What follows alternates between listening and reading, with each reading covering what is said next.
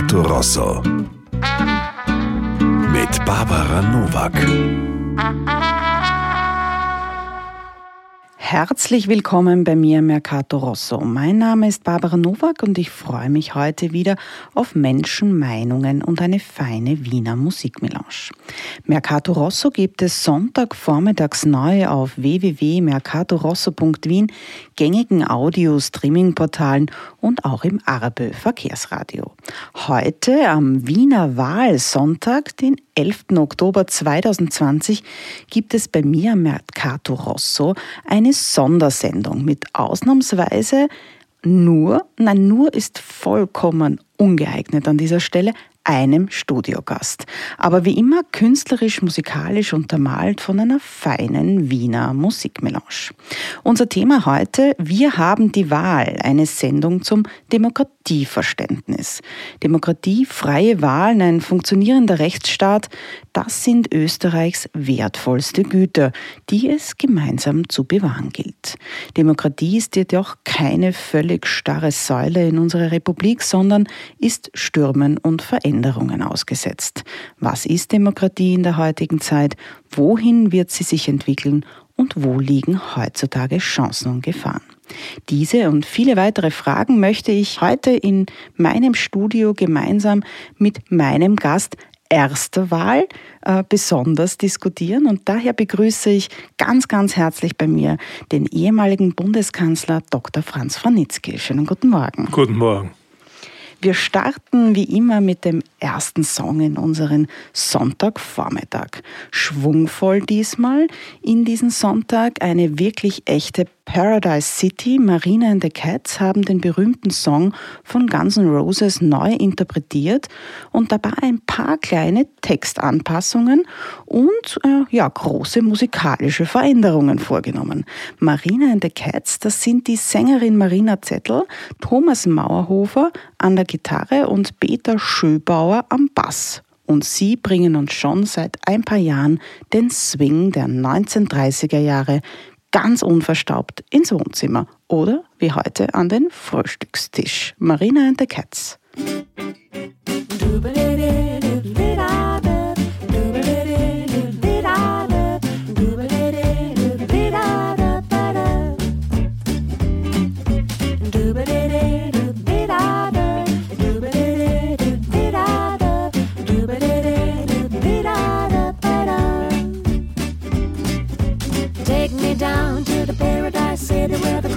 is green and the boys are pretty. Ah, won't you please take me home. Yeah, yeah, yeah. Take me down to the paradise city where the grass is green and the boys are pretty. Ah, won't you please take me home. Just an urgent living. I'm not a street. I'm a hard case that's tough to beat. I'm your charity case, so buy me some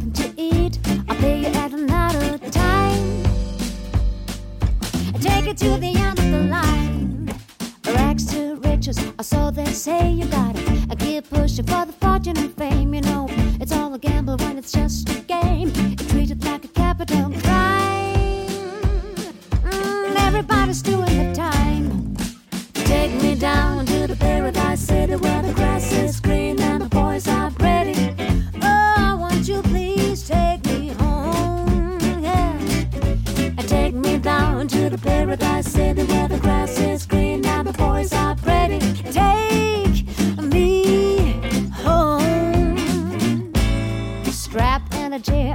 latest best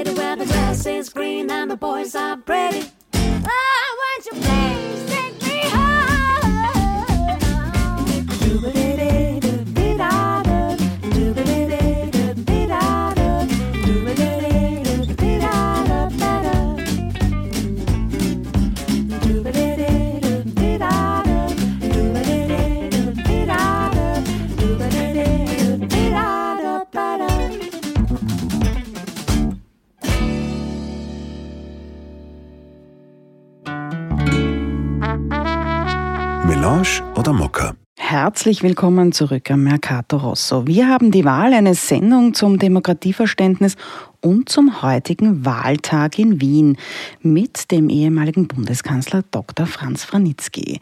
Zu Beginn meiner Sendung gibt es immer die Frage, wie denn die Vorliebe der, des Frühstücksgetränkes sei. Und ähm, meine Frage an Sie, Herr Dr. Franitzky, hat sich das im Laufe einer so langen beruflichen Karriere auch dann angepasst oder verändert oder ist es immer dasselbe geblieben?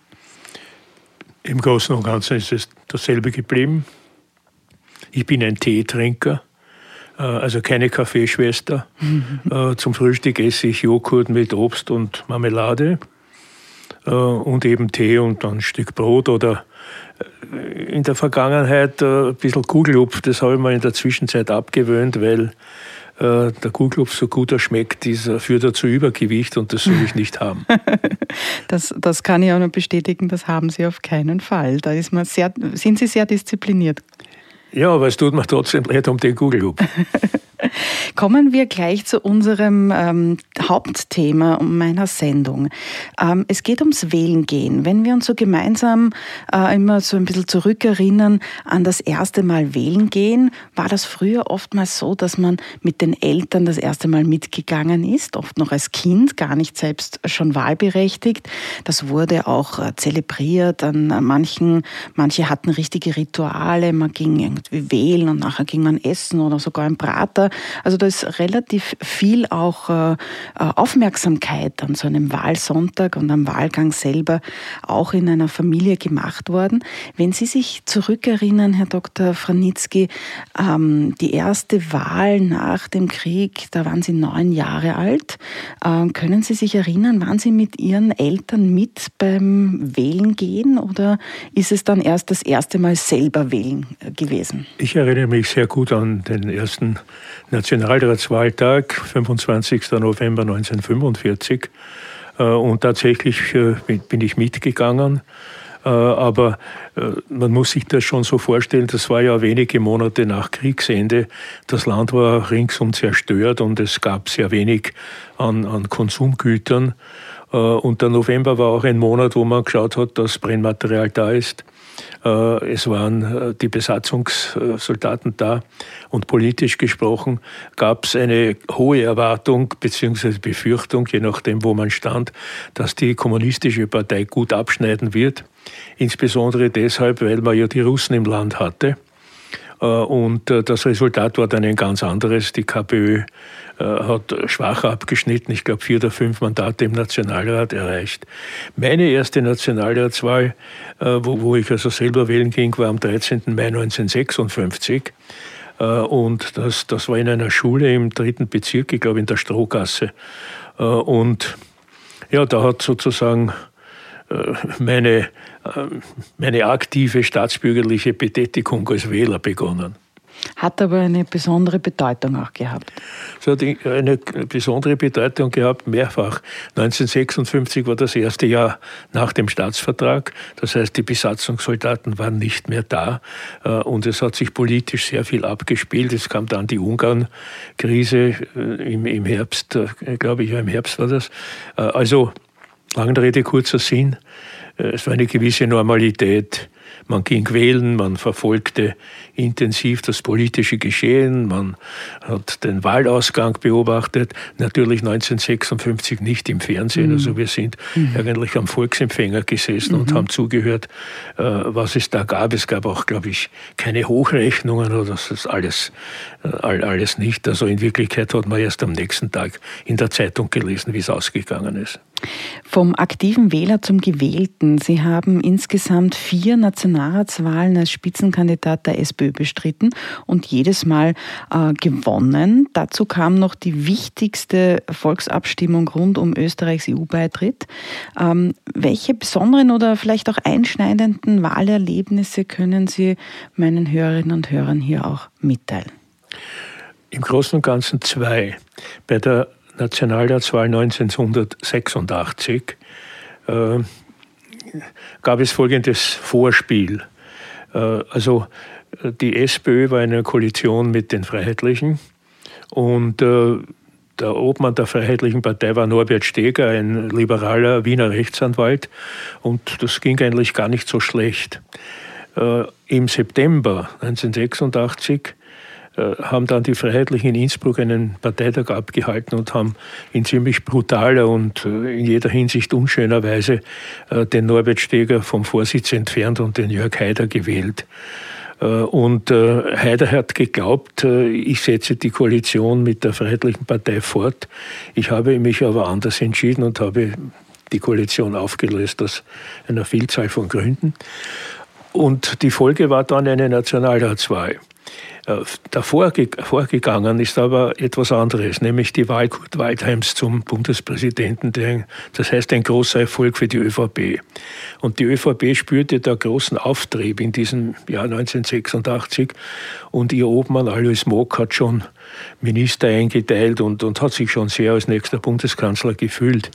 Äh, und ich war äh, erst sehr kurz in, in der Regierung, also zwei Jahre vorher, äh, und habe einen Wahlkampf geschlagen, eigentlich sozusagen ohne links und rechts zu schauen, ohne Verlust mit, einem, mit einer kleinen Mannschaft.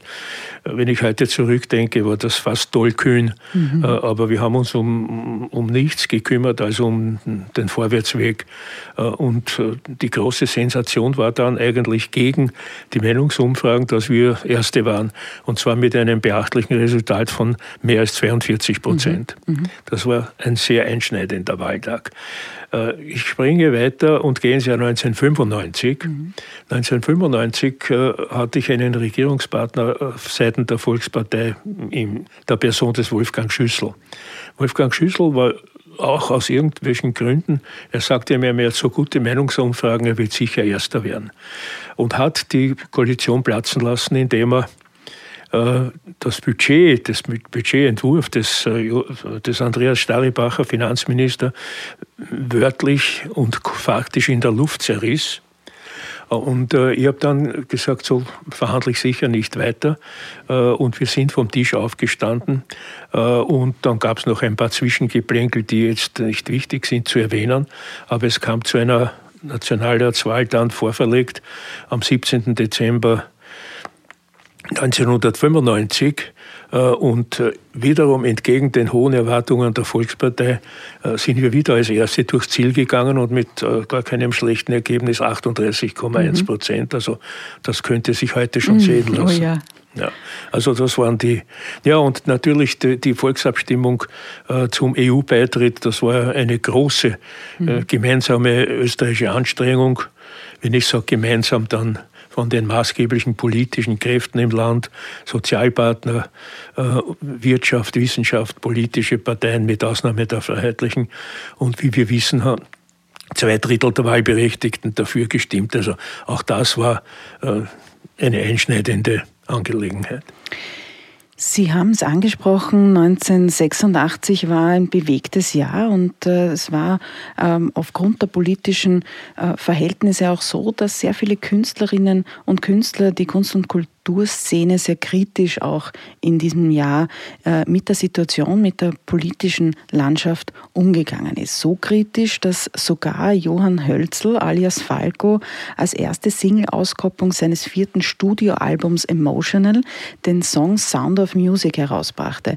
Ein musikalisches Statement gegen Kurt Waldheim. In dem Video dazu hatte sogar der damalige Bürgermeister Helmut Zilk eine kleine Rolle. Das Video können wir heute nicht sehen, aber wir können in den Song hineinhören. Falco mit Sound of Music.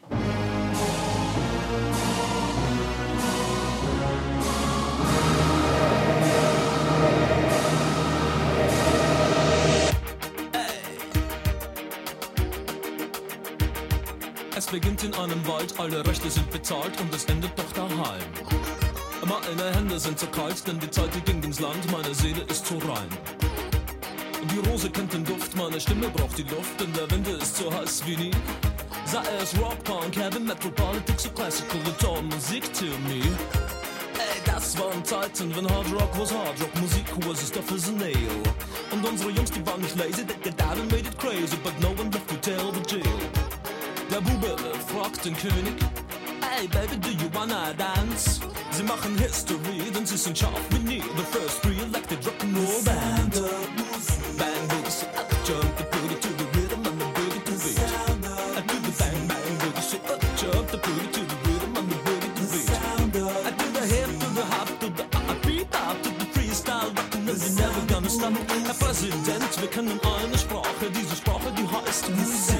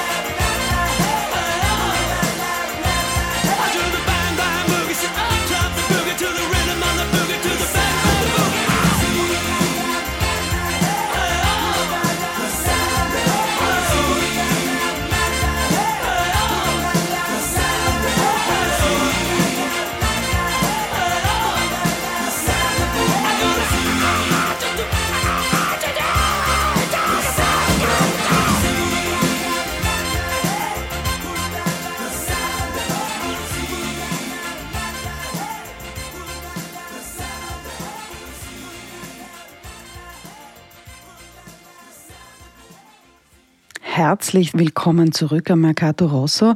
Wir haben während äh, dieses Songs von Falco uns ein bisschen ausgetauscht zur Frage der Künstlerinnen und Künstler, also der Rolle auch in einer Demokratie von Künstlerinnen und Künstlern. Herr Dr. Franitzky, ähm, kommt denen eine besonders, besondere Aufgabe zu? Das Wort Aufgabe ist äh, wahrscheinlich ein bisschen zu, zu diktatorisch. Also, das soll man nicht tun. Aber ich sage Ihnen eine, eine Anekdote, die ich erlebt habe. Äh, mein äh, Mitarbeiter für Kultur- und Kunstfragen, Andreas Mellert-Bokorny, hat einmal einen Abend veranstaltet mit zehn Vertretern der bildenden Künste in Österreich. Und es ging darum, wie kann die Regierung, wie kann der Bundeskanzler die Kunst und die Kulturschaffenden am besten fördern. Und da gab es verschiedene Wortmeldungen. Und äh, als letzter hat sich dann Hermann Nietzsche, der anwesend war, zu Wort gemeldet. Und der hat gesagt, Herr Bundeskanzler, wissen Sie, wie Sie uns am besten helfen können? Ich habe gesagt, na wie? Hat er gesagt, indem Sie uns in Ruhe lassen. Mhm. Äh, und ich habe dann gefragt, ja, äh, wie lässt man Sie am besten in Ruhe? Wie, wie hätten Sie es gern? Und Daraus hat sich dann ein, ein sehr interessanter Dialog entwickelt, wo, wo mir gegenüber weder großartige Loyalitätserklärungen abgegeben wurden, das hätte ich gar nicht erwartet und erwarten dürfen, wo aber auf der anderen Seite schon äh, klar war am Tisch, äh, dass die Einstellung, die, die ich und damit auch meine Regierung und damit im Großen und Ganzen auch unsere Partei einverstanden waren, äh, nämlich Kunst zu wollen. Mhm. Und Kunst zu wollen äh, bedeutet, sie nicht stereotyp und von vornherein abzulehnen. Und ich war damals ja auch damit konfrontiert. Ich hatte äh, mitgewirkt, äh, dass der Klaus Beimann Burgtheaterdirektor wurde. Äh, und Klaus Beimann hat äh, ja sehr viel getan in Richtung moderne Theaterliteratur. Und er hat sich auch nicht gescheut und hat uns dabei mitgenommen, manchmal zu unserem Gefallen, manchmal weniger, äh, indem er beispielsweise Thomas Bernhard stark in den Vordergrund gerückt hat. Äh, und das hat viele äh, Vertreter des Bildungsbürgertums in, Wien und in Österreich auf die Palme gebracht. Mir hat eine Dame einmal gesagt, in das Burgtheater des Beimann kann man überhaupt nicht mehr, mehr gehen, äh, weil die Stücke sind grauslich. Und ich habe mhm. gesagt, welches Stück hat Ihnen denn am wenigsten gefallen? Und sie hat gesagt, ich war schon 20 Jahre nicht dort. Äh, also so, so und so ähnlich geht Aber natürlich auch dann im, im Zusammenhang mit der, mit der Wahl des Kurt Waldheim zum Bundespräsidenten haben sich ja neue Protestfelder aufgetan.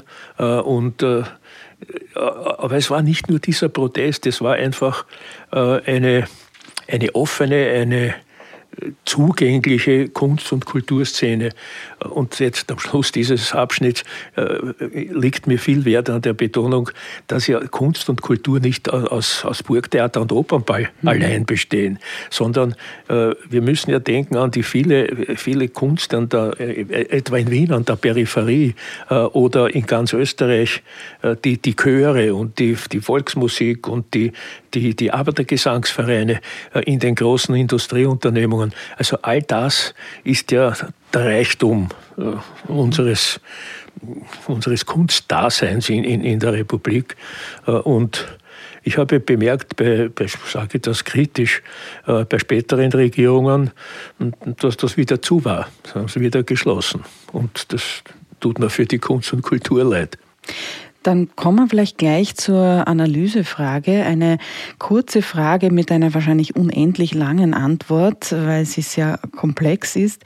Der Zustand der Demokratie in unserem Land heute. Was ist die Diagnose eines ehemaligen Bundeskanzlers?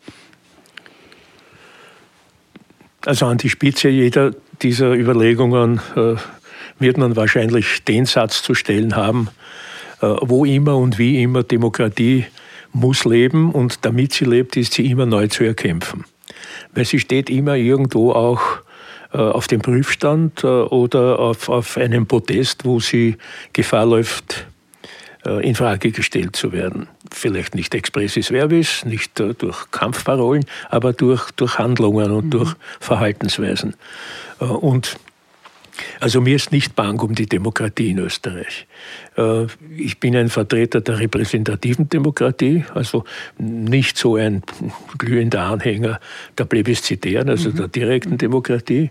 Aber indem ich das sage, äh, füge ich auch hinzu, äh, dass wir in einer Reihe von Nachbarländern äh, Entwicklungen sehen, wie es nach meiner sicheren Überzeugung mit der Demokratie nicht nicht umgegangen werden darf. Das sind also so Vorstellungen wie äh, wo ein Ministerpräsident, also um nicht um den Brei herumzureden, wie in Ungarn zum Beispiel, ein Staatspräsident, sagt, liberale Demokratie interessiert ihn nicht, äh, er ist eher ein Anhänger der illiberalen Demokratie. Äh, und fügt auch letztendlich hinzu, dass im Gegensatz zu meiner auch unserer, wenn ich das für die ganze Partei sagen darf, Demokratieauffassung nicht der Mensch im Mittelpunkt steht, sondern die Nation im Mittelpunkt steht. Und dass wir, dass, dass man äh, in, in diesen Demokratien alles der Nation unterzuordnen hat. Aber als, als Konsequenz dessen heißt das ja auch, also wenn die Nation im Vordergrund steht und nicht der Mensch im Vordergrund steht, dass dann die Einschnitte in der, in der Menschenrechtsfrage, in, in, in Pressefreiheit, Meinungsfreiheit, Rechtsstaatlichkeit etc. ja eine Folge dessen ist. Wenn ich sage, der Mensch steht nicht im Mittelpunkt, dann steht auch sein demokratisches Recht nicht im Mittelpunkt. Und dann, wenn er, dieser Mensch, vielleicht eine Zeitung herausgibt oder eine Universität gründet, äh, dann darf dieser Staat sagen, diese Zeitung äh, vertritt Meinungen, die ich nicht will. Weg mit euch, Redakteure, ich übernehme diese Zeitung oder ich lege sie still. Und das können Sie jetzt fortsetzen in viele andere mhm. Ebenen. Mhm. Zusätzlich muss man sagen, wir sehen ja, dass dort, wo Demokratien überhaupt nicht vorhanden sind, also etwa in den in den arabischen Ländern oder in anderen Bereichen äh, des großen äh, Nahost- und Mittelostgebiets, dass die autoritären Strukturen, also das Fehlen der Demokratie, ja wohin führen? Die führen dazu, dass Menschen, die von diesen autoritären Regimen nicht im Vordergrund stehen, nicht privilegiert sind, dass sie ausgeschlossen werden, ausgegrenzt, ausgeschlossen. Das ist übrigens einer der Gründe, warum viele Menschen aus diesen Ländern weggehen wollen. Mhm. Und das ist, da muss uns natürlich äh, ein Beispiel sein, wie man es nicht machen darf. Und daher jetzt im ganzen, in der ganzen Diskussion um zum Beispiel äh, die Infektionen, mhm. die Pandemien, die wir erleben, sehen wir ja auch, dass sich hier antidemokratische Kräfte entwickeln. Verschwörungstheoretiker mhm. und, und Rechtsaußen, Identitäre und alle möglichen Gruppierungen, bei denen die Demokratie, die repräsentative Demokratie in Frage gestellt ist oder überhaupt nicht anerkannt wird, indem sie das Ich über das Wir stellen, indem sie sogar den Staat ablehnen. Und da gilt es, die demokratischen Kräfte zu sammeln mit einem einzigen großen und wichtigen Argument, nämlich ihr, die ihr da euch verschwört oder zusammentut, ihr kritisiert die derzeitigen Zustände. Ihr kritisiert die Problemlösungen, die vorgetragen werden. Ihr kritisiert die Menschen, die in Verantwortung sind und sich an die Vorderkante der Bühne stellen und alle möglichen Kritiken auf sich ziehen. Ihr kritisiert das alles. Ihr lehnt das alles ab. Aber Lösungen für unsere Probleme habt ihr keine. Mhm. Und daher, liebe Freunde, seid ihr nicht wichtig für uns. Ja. In meiner letzten Sendung hatte ich zum Thema Verteilungsgerechtigkeit Dr. Markus Matterbauer in meiner Sendung Chefökonom der Arbeiterkammer und er hat im Zusammenhang mit der hohen Vermögenskonzentration in Österreich und der Ungleichverteilung von Einkommen und Vermögen ähm, große demokratiepolitische Bedenken angemerkt äh, und angemeldet und gesagt, ähm, diese Vermögenskonzentration würde der Demokratie in unserem Land schaden. Können Sie dem was abgewinnen? Der Markus Matterbauer hat natürlich vollkommen recht.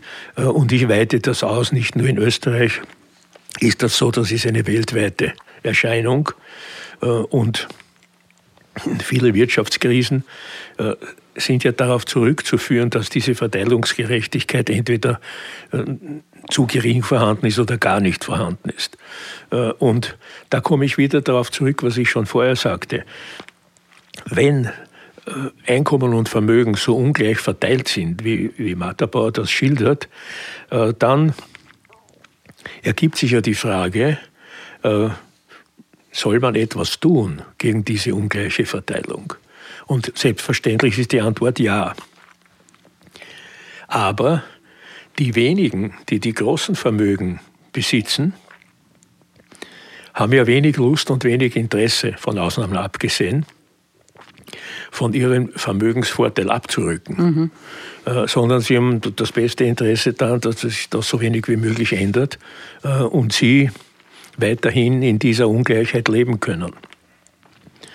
Und da nun diese Verteilung nicht stimmt, kommt es natürlich äh, zu demokratiepolitischen Fehlbildungen, weil diese Armeen von armen Menschen kaum eine politische Vertretung haben. Mhm.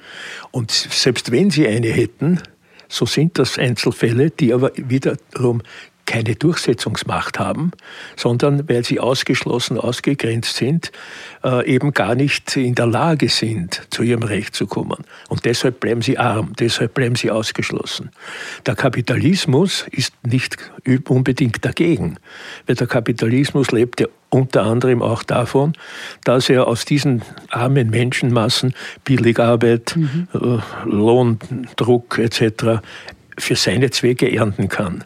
Also nur mit einer offenen äh, und jetzt sage ich auch demokratiepolitisch und sozialdemokratisch gesinnten demokratischen Einstellung äh, kann man diesem Problem zu Leibe rücken. Einfach ist das nicht. Ein, ein wahres Wort. Äh, wir kommen damit gleich zu unserem nächsten Lied, das äh, auch Demokratie ähm, in den Mittelpunkt stellt und auch so heißt. Äh, das Wiener ähm, Liedermacher-Duo Christoph Drexler und Lorenz Bichler, besser bekannt als Christoph und Lolo, hat 2014 mit Das ist Rock'n'Roll ein gesellschaftskritisches und auch sehr politisches Album herausgebracht. Darauf ist nicht zuletzt der Song Demokratie zu finden und er erklärt sich von selbst. Du sagst, die Demokratie funktioniert nicht, das Volk kennt sich zu wenig aus.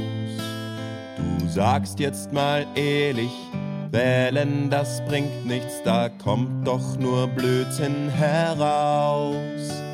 Du sagst, dass der Durchschnittsmensch dumm ist und seine Entscheidungen durchschnittlich schlecht. Man müsste den Staat anders organisieren, sagst du, und vielleicht hast du recht. Du sagst, es gibt Profis für alles, sollen die das doch machen, dann könnte funktionieren. Man muss ja nicht immer das Wahlvolk befragen und ständig herumdiskutieren. Die Prinzipien des Rechtsstaats sind wichtig, doch man darf nicht unflexibel sein. So ein bisschen gemäßigte Diktatur brächte frischen Wind hinein. Das klingt alles durchaus plausibel und scheinbar bist du ja ganz gut informiert. Ich hätte da nur eine Frage an dich, deren Antwort mich sehr interessiert. Warum lebst du nicht in Nordkorea? Warum lebst du nicht im Iran? Warum lässt du dich denn nicht in Weißrussland nieder? Warum wohnst du nicht im Sudan? Offensichtlich ist auch Guinea-Bissau nicht der Aufenthaltsort deiner Wahl. Warum lebst du nicht längst schon in Laos, im Kongo, in China? Erklär mir das mal. Warum wanderst du nicht einfach aus und lebst fortan in Myanmar oder Gabun? Was hält dich davon ab, deinen Wohnort zu wechseln? Zieh einfach nach Kamerun. Nimm doch Saudi-Arabien, Kuba, Zimbabwe, Burundi, nimm Tadschikistan. Es gibt so schöne autoritäre Regime, jetzt geh doch, stell dich nicht so an. Schau doch, all diese Staaten bemühen sich redlich um deine Sympathie. Aber trotzdem lebst du ganz bequem hier bei uns in Rechtsstaat und Demokratie. Und weil du hier so sicher und frei bist, reißt du bloß das Maul auf und fühlst dich ganz stark.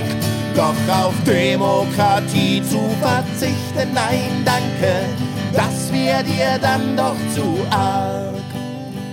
Man darf doch wohl bitte noch meinen, sagst du, und überhaupt und sowieso war das Ganze ja nur theoretisch gemeint. Ach so, ach so, ach so. Ein sehr passender Song zu unserer letzten Gesprächsrunde. Ähm, kommen wir zur Gegenwart und auch zur aktuellen Situation rund um Covid-19. Sie haben einmal gesagt, Herr Dr. Franitzky, die politische Führungsaufgabe besteht nicht darin, Nervositätsvermehrer zu sein. Ist das eine Aussage, die auf die gängige Situation anzuwenden wäre? Ich fürchte, sie ist auf diese, aber auch andere Situationen äh, immer wieder anzuwenden. Ja, schauen wir auf die Situation. Also im Großen und Ganzen kann man sagen, äh, dass die äh, Gesundheitsbehörden und die mit ihnen kooperierenden Mediziner die Krise, die Corona-Krise einigermaßen im Griff hatten. Wir können an dem Tag heute, an dem wir uns hier zu dem Gespräch zusammengetroffen haben, noch nicht sagen, wie es wirklich weitergeht, äh, weil wir in einigen ausländischen Fällen schon Anlass zur Sorge haben. Aber es bleibt nichts anderes übrig, äh, als äh, den Experten zu vertrauen und halt auch mit der Situation fertig zu werden, dass jeden zweiten Tag eine dritte, eine vierte, eine fünfte Meinung zum Problem geäußert wird. Ich hoffe sehr, dass wir hier keine übermäßigen Schäden äh, zu erleiden haben. Schäden nicht nur beim Ausbruch einer eventuellen Krankheit, sondern auch bei den Folgen. Die zweite Seite ist die wirtschaftliche Seite. Und es ist äh, ja bekanntlich nicht leicht, hier einen Vorrang zu definieren. Nämlich, was ist wichtiger, die Gesundheit oder die Wirtschaft? Wenn salopp könnte man sagen, äh, am besten ist äh, gesunde Menschen in einer funktionierenden Wirtschaft. Aber das haben wir zurzeit leider nicht. Aber was die Wirtschaft betrifft, komme ich wieder äh, zu meinem Credo zurück das wir vorher schon indirekt angesprochen haben, nämlich Politik, die nicht zur Nervosität führt, ist eine Politik, die immer wieder den sozialen Ausgleich im Fokus hat. Und dieser soziale Ausgleich, der könnte durch die wirtschaftlichen Entwicklungen als Folge der Pandemie sehr stark ins Wanken geraten. Denn es werden jetzt äh, hohe Beträge staatlicherseits in Aussicht gestellt. Ich sage absichtlich in Aussicht gestellt, mhm. weil bisher wurden sie hauptsächlich versprochen, aber viele Menschen haben noch nichts gespürt davon. Aber es ist eine andere Sache. Aber mit der schon bestehenden hohen Arbeitslosigkeit äh, und der Aussicht, dass sie nicht in kurzer Zeit repariert werden kann, werden sehr, sehr schwierige und sehr, sehr große Verwerfungen in der Wirtschaft parallel laufen. Die Regierung ist gefordert, diesen Entwicklungen entgegenzutreten, sie zu bekämpfen und zu besseren Verbesserungen zu führen. Allerdings sind diese enormen Beträge ja Auslöser für sehr große Staatsschulden. Mhm. Und diese Staatsschulden, diese öffentlichen Schulden, da wird die Frage entstehen, wie werden die Verantwortlichen mit diesen riesigen Schuldenständen einmal umgehen. Nicht heute, nicht morgen, aber sicher übermorgen und danach. Und die Arbeiter und Angestellten sind ja jetzt schon die am meisten Betroffenen dieser Krise, indem sie ihre Arbeitsplätze verlieren, indem sie Einkommenseinbußen erleiden, indem sie äh, sich um ihre Kinder sorgen müssen in einer schwierigen Zeit und so weiter. Und jetzt entsteht logischerweise die Frage, die heute am meisten Betroffenen, welche Rolle werden sie denn haben, wenn es um den Abbau dieser mhm. riesigen Schulden wieder geht? Und da wird, da wird ein heftiger Kampf ausbrechen. Ein heftiger Kampf, ich meine nicht jetzt in irgendwelcher gewaltsamen Art und Weise, aber ein politischer Kampf, wie dann die Last dieser Schuldenrückführungen äh, auf die österreichischen Staatsbürger verteilt werden wird. Es darf ja keinesfalls so werden, dass man sagt, die, die ihre Arbeitsplätze jetzt verloren haben und äh, vielleicht wieder gewinnen oder gar nicht wieder gewinnen, dass die dann auch noch die Zeche bezahlen. Ja. Äh, dieser Kampf ist zu führen. Und dieser Kampf ist sicherlich äh, eine gravierende Auseinandersetzung äh, in der Innenpolitik aber auch über die Grenzen hinaus. Denn dieses Phänomen, das ich hier beschreibe, äh, existiert ja nicht nur in Österreich, das existiert zumindest in allen äh, Mitgliedsländern der Europäischen Union. Und damit springe ich gleich über die Staatsgrenzen hinaus in die Europäische Union hinein, die ja mit der gleichen Problematik konfrontiert ist, äh, weil auch die Europäische Union richtigerweise mit hohen Beträgen gegensteuert, gegen die Konjunkturverschlechterung.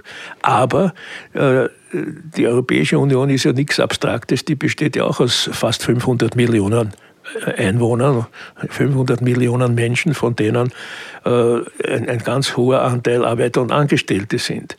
Äh, also das ist äh, eine Auseinandersetzung, äh, die zu führen ist, die geführt werden muss, im Interesse dessen, was ich sozialen Ausgleich nenne. Mhm.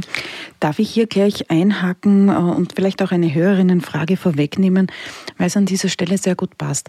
Die Europä würde der Europäischen Union jetzt nicht eine ganz besonders wichtige Aufgabe äh, zum Teil werden? Wir haben die Situation, dass mit Reisebeschränkungen und Zugangsbeschränkungen neue Grenzen, die schon geöffnet geöffnet waren, in Europa wieder Platz greifen, ähm, man sich gegenseitig auch mit äh, Freiheitsbeschränkungen, wenn man so möchte, belegt und äh, in Folge dann auch die wirtschaftliche Frage sich stellt, gibt es dann wieder Arbeitsmarktbeschränkungen, äh, weil der eigene Arbeitsmarkt zum Beispiel so zusammengebrochen ist, dass man sagt, aber dann kann man nicht noch jemanden aus einem Nachbarland der Europäischen Union auch äh, zum Arbeitsmarkt zulassen. Also passiert hier in, im Schatten dieser Covid-19-Pandemie gerade ein, äh, ein Zerteilen wieder dieser Europäischen Union? Das ist ein vielschichtiges Thema, aber es gibt äh, ein paar notwendige Anmerkungen dazu. Erstens, wenn Sie sagen die Europäische Union, dann muss man immer wieder bedenken, dass die Europäische Union ja nicht eine Person ist, nicht eine, eine GmbH oder irgendwas, mhm. sondern die Europäische Union sind wir alle, repräsentiert durch unsere Regierungen. Das heißt also, diese Themen, die Sie, die Sie angesprochen haben, also Arbeitsmarktbeschränkungen, Grenzziehungen etc., ist ja eine Angelegenheit, die von den Regierungschefs der Europäischen Union beraten und entschieden werden muss. Und jetzt geht es darum, dass diese 27 einig sein müssen, weil sonst äh, geschieht das nicht, was wir nicht wollen. Oder aber äh, es gibt äh, 27 verschiedene Meinungen dazu. Und wenn es 27 verschiedene Meinungen gibt, dann gibt es keinen Beschluss und dann gibt es keine Maßnahme. Also, langen Rede, kurzer Sinn. Äh, es geht darum, dass diese arbeitsmarktpolitischen oder sozialpolitischen äh, Forderungen in den einzelnen Ländern anerkannt werden und als notwendig gesehen werden, mit ihnen umzugehen. Und jetzt komme ich gleich auf Österreich. Äh, auch in Österreich gibt es ja Kräfte in der Politik und anderswo, äh, die sagen Grenzen zu mhm. oder äh, Kontingentierungen oder was. Und zwar nicht nur aus Gründen der, der, mhm. des Corona-Risikos, sondern es gibt ja welche, die überhaupt, und in Wien wird ja plakatiert, Wien uns Wienern, yeah. was ja, ja, eh logisch ist, für was sind wir da, für, für wen denn, wenn nicht für uns Wiener und wir wie, aber ein, ein denkender Mensch ist auch für was anderes da. Äh, und daher äh, ist ja hier im, im, im, im kleinen, im Mikrokosmos dieser seltsamen Partei schon zu sehen, welches, welch Geisteskinder sie sind. Also die sind sicherlich nicht für offene mhm. Arbeitsmärkte und für Kooperation und für Zusammenarbeit etc. Also darum geht's. Und ich sage daher, die Mitgliedsregierungen müssen sich in Brüssel oder sonst wo zusammensetzen und sagen, wir wollen das oder wir wollen das nicht. Und das ist dann die Politik der Europäischen Union. Und was, was sollen die dort sagen? Die sollen das sagen, äh, was in ihren Ländern äh, als konstruktiv und als vernünftig angesehen wird. Mhm. Ja, der Covid-19 hat uns äh, wohl fest im Griff seit äh, einem, über einem halben Jahr und äh, der Lockdown war eine der ersten Maßnahmen, die auch in Österreich gesetzt wurden. Gestern war Samstag, gestern war Lockdown und was vor uns liegt, ist noch nicht entschieden. Das Musikprojekt Müßiggang hat heuer einen Corona-Song herausgebracht, der das sich treiben lassen in einer leeren Stadt beschreibt. Hinter Müßiggang steht das ehemalige Textermitglied Martin Schlager alias Skero und die Wiener Liedformation Wiener Glühen. Seit 2014 machen sie gemeinsame Sache. Heuer haben sie diesen Corona-Song herausgebracht. Spielen wir jetzt Müßiggang Verhatschter Samstag. Es ist ein verhatschter Samstag in Wien. Draußen scheint die Sonne, aber daheim bleib ich sehen.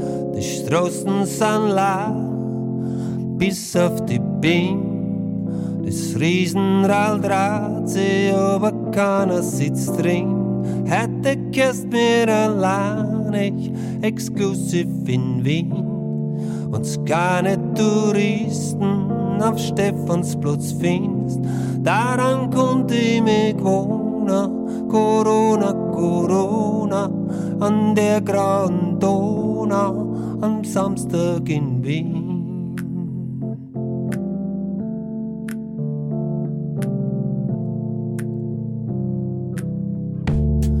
Am Würstelstandel triffst kein Würstel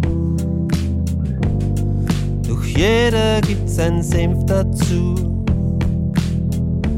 Geh ohne Masken durch mein Viertel. Da machen's gleich die Fenster zu. Ich hab heute nix vor und gar nix zum Tun. Alle Geschäfteln am zu. Es ist ein verhasster Samstag in Wien. Alles an Zach, Massenlethargie. Die Straßen sind leer, bis auf mich. Ein Wo sind im Park, erst was machen denn die? Hätte kirst mir allein, exklusiv in Wien. Und keine Kondensstreifen verschwimmen im Wind. Daran konnte ich mich wohnen, auch ohne Corona, an der grauen Donau am Samstag in Wien.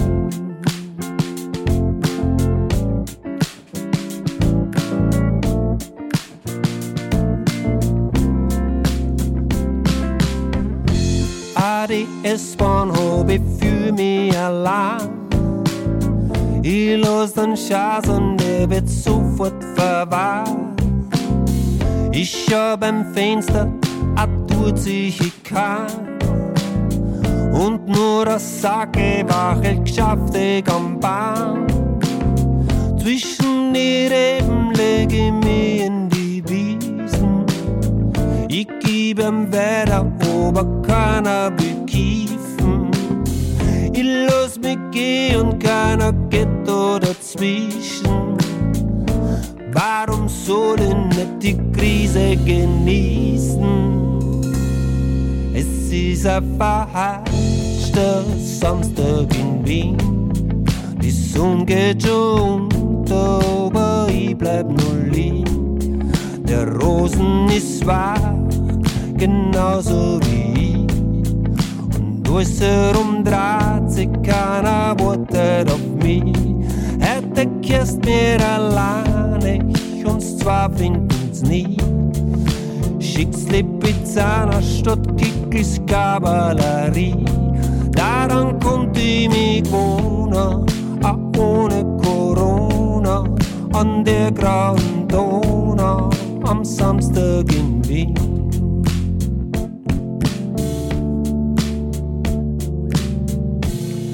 Verhatschter Samstag in Wien.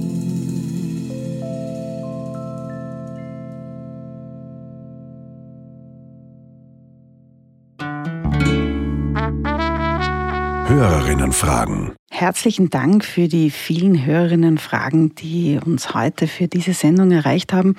Ich möchte daher ein paar zusammenfassen, die immer dieselbe Thematik ansprechen, nämlich die Frage der Wahlbeteiligung, äh, was eigentlich so in, zu sehen ist, dass sie stetig abnimmt bei der Wahl zur Europäischen Union, insbesondere ganz besonders niedrig ist, äh, aber grundsätzlich abnimmt. Und die Frage auch der Politikverdrossenheit. Was sagt man an einem Wahlsonntag an die Wählerinnen und Wähler in Wien heute, Herr Bundeskanzler? Es beginnt einmal damit, äh, dass jede Frau, jeder Mann wissen soll, dass Politik stattfindet. Auf alle Fälle.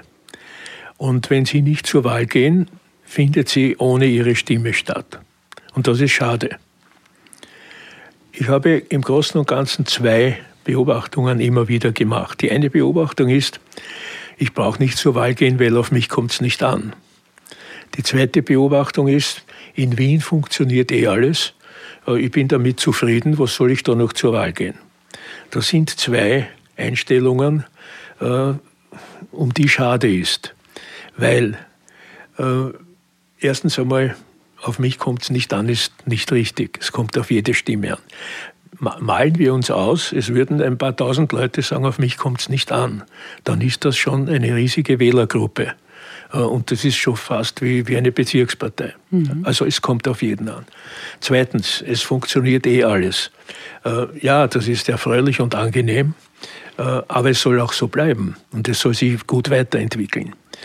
Und jetzt stelle ich mir vor, ich bin ein Wähler oder ein Nichtwähler der nicht zur Wahl gegangen ist. Und am Montag oder Dienstag stelle ich fest, da sind jetzt Leute äh, ans Ruder gekommen, die ich gar nicht möchte. Und dann sitze ich da und sage, ich habe meine Stimme verschenkt. Also schade drum. Äh, ich glaube außerdem, im Sinne dessen, was wir heute schon diskutiert haben, äh, Demokratie soll etwas Lebendiges sein. Äh, etwas Vitales, das uns vorwärts bringt in die Zukunft. Äh, und daher sollte man sich, das würde ich jedenfalls als Wähler machen, äh, anschauen, was hat dieser Kandidat, was hat jener Kandidat eigentlich vor für die Zukunft, für unsere Stadt. Und wenn mir das zusagt, dann gehe ich hin und dann übe ich mein demokratisches Recht aus.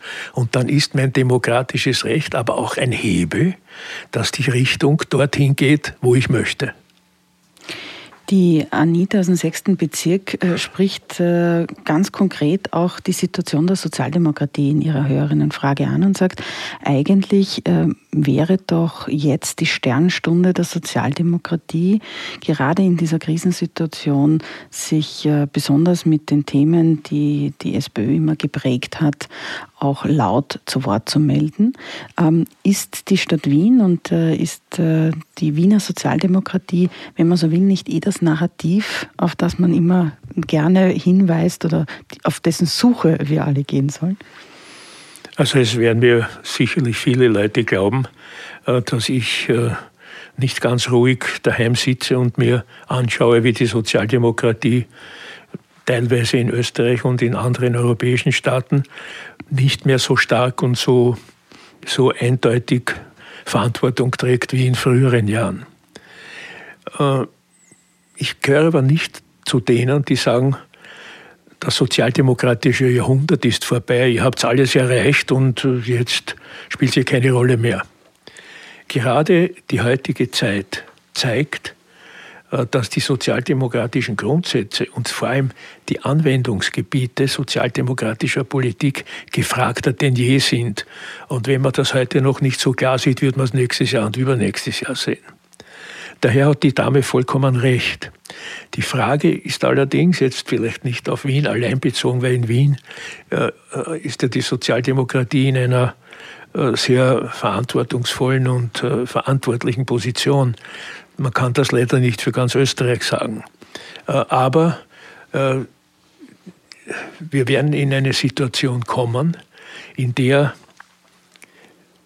die ganze Gesellschaft die Besinnung auf die sozialdemokratischen Ziele und Werte äh, und Grundsätze wieder erleben wird. Wichtig ist, dass die Träger dieser Ideen, und das sind die gewählten sozialdemokratischen Politiker, das sind die Funktionäre, das sind die Mitarbeiter, äh, dass die das in den Vordergrund ihrer politischen Arbeit stellen. Dazu braucht es zumindest zweierlei. Erstens eine genügende Anzahl äh, und zweitens auch ein gutes, neudeutsch gesagt, ein gutes Know-how, also ein, eine gute äh, gute, gute Kenntnisse, gute Informationen darüber, was man eigentlich als sozialpolitische Grundsätze in der Nachbarschaft, im Gasthaus, am Stammtisch, in der Familie etc. weitergeben kann. Das ist die Arbeit der Partei, äh, so viele wie mögliche Personen zu finden die, und die Überzeugung ihnen mitzugeben äh, und deren Bereitschaft, das dann auch weitertragen. Wenn das funktioniert und das sollte und muss funktionieren, äh, dann werden nicht nur die sozialdemokratischen Parteien in Europa wieder bessere Zeiten erleben, sondern die Bürger und die Gesellschaft auch. Ein sehr schöner Appell, den ich gerne aufgreife, äh, insbesondere mit der Frage, äh, heute noch wählen zu gehen. Ähm, wenn man möchte, dass man morgen oder übermorgen auch in einer Stadt aufwacht und nächsten Sonntag aufwacht, wo man weiß, dass die lebenswerteste Stadt der Welt auch so bleibt, dann muss man erstens heute wählen gehen und zweitens Sozialdemokratische Partei wählen und Dr. Michael Ludwig als Bürgermeister unterstützen. Immer in diese Richtung und immer Richtung Wien ist auch unser Abschlusssong von Prater WG. Ähm, ja, eine interessante äh, Kombination aus der Sängerin Verena Dublier, bekannt von Wiener Blond, sowie Gitarrist Florian Flo Kargel, bekannt von Freischwimmer, sowie Bassistin Emily Smekal und Raffaela Fries an den Drums. Hören wir nun aus dem Debütalbum Im Leo Prater WG immer Richtung Wien.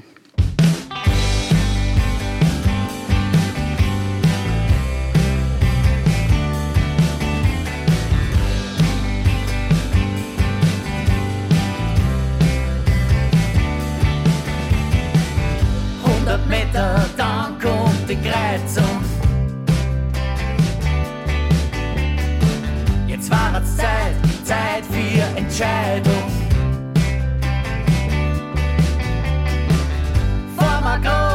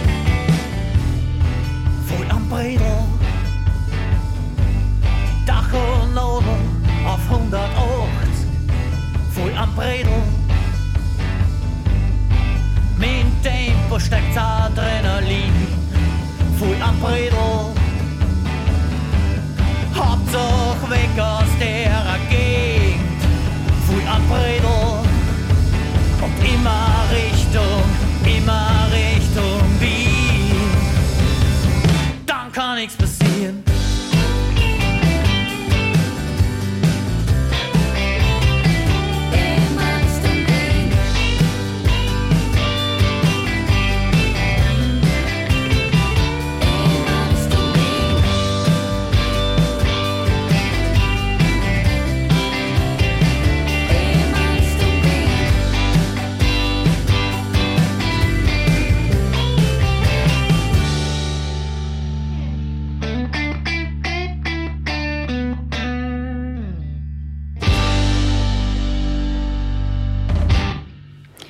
Immer Richtung Wien ist schon mal sehr gut, aber bitte nicht mit 180 kmh. Anlässlich der heutigen Wahl in Wien gönne ich meinem Team und mir in der nächsten Woche eine kleine Pause. Weiter geht es mit äh, Mercato Rosso am 25. Oktober und dem Thema Nationalstolz. Dies also am Tag vor dem Nationalfeiertag, der heuer wie so vieles auch anders stattfinden wird als ganz sicher nicht normal. Ich freue mich sehr auf die Diskussion, unter anderem mit dem Soziologen und emeritierten Professor der Universität Graz, Max Haller. Schicken Sie mir Ihre Fragen zum Thema unter redaktion.mercatorosso.wien. Ich möchte mich ganz herzlich bei Dr. Franz Franitzky für sein Kommen und äh, die sehr, sehr interessante, inhaltlich sehr wichtige Diskussion zum Thema Demokratieverständnis und Wahlsonntag bedanken. Danke fürs Kommen. Bin gern gekommen. Zum Abschied, ja, da gibt's immer mein Motto. Engagiert euch, empört euch, wir halten zusammen und hören uns wieder am übernächsten Sonntag Vormittag. Das war Mercato Rosso.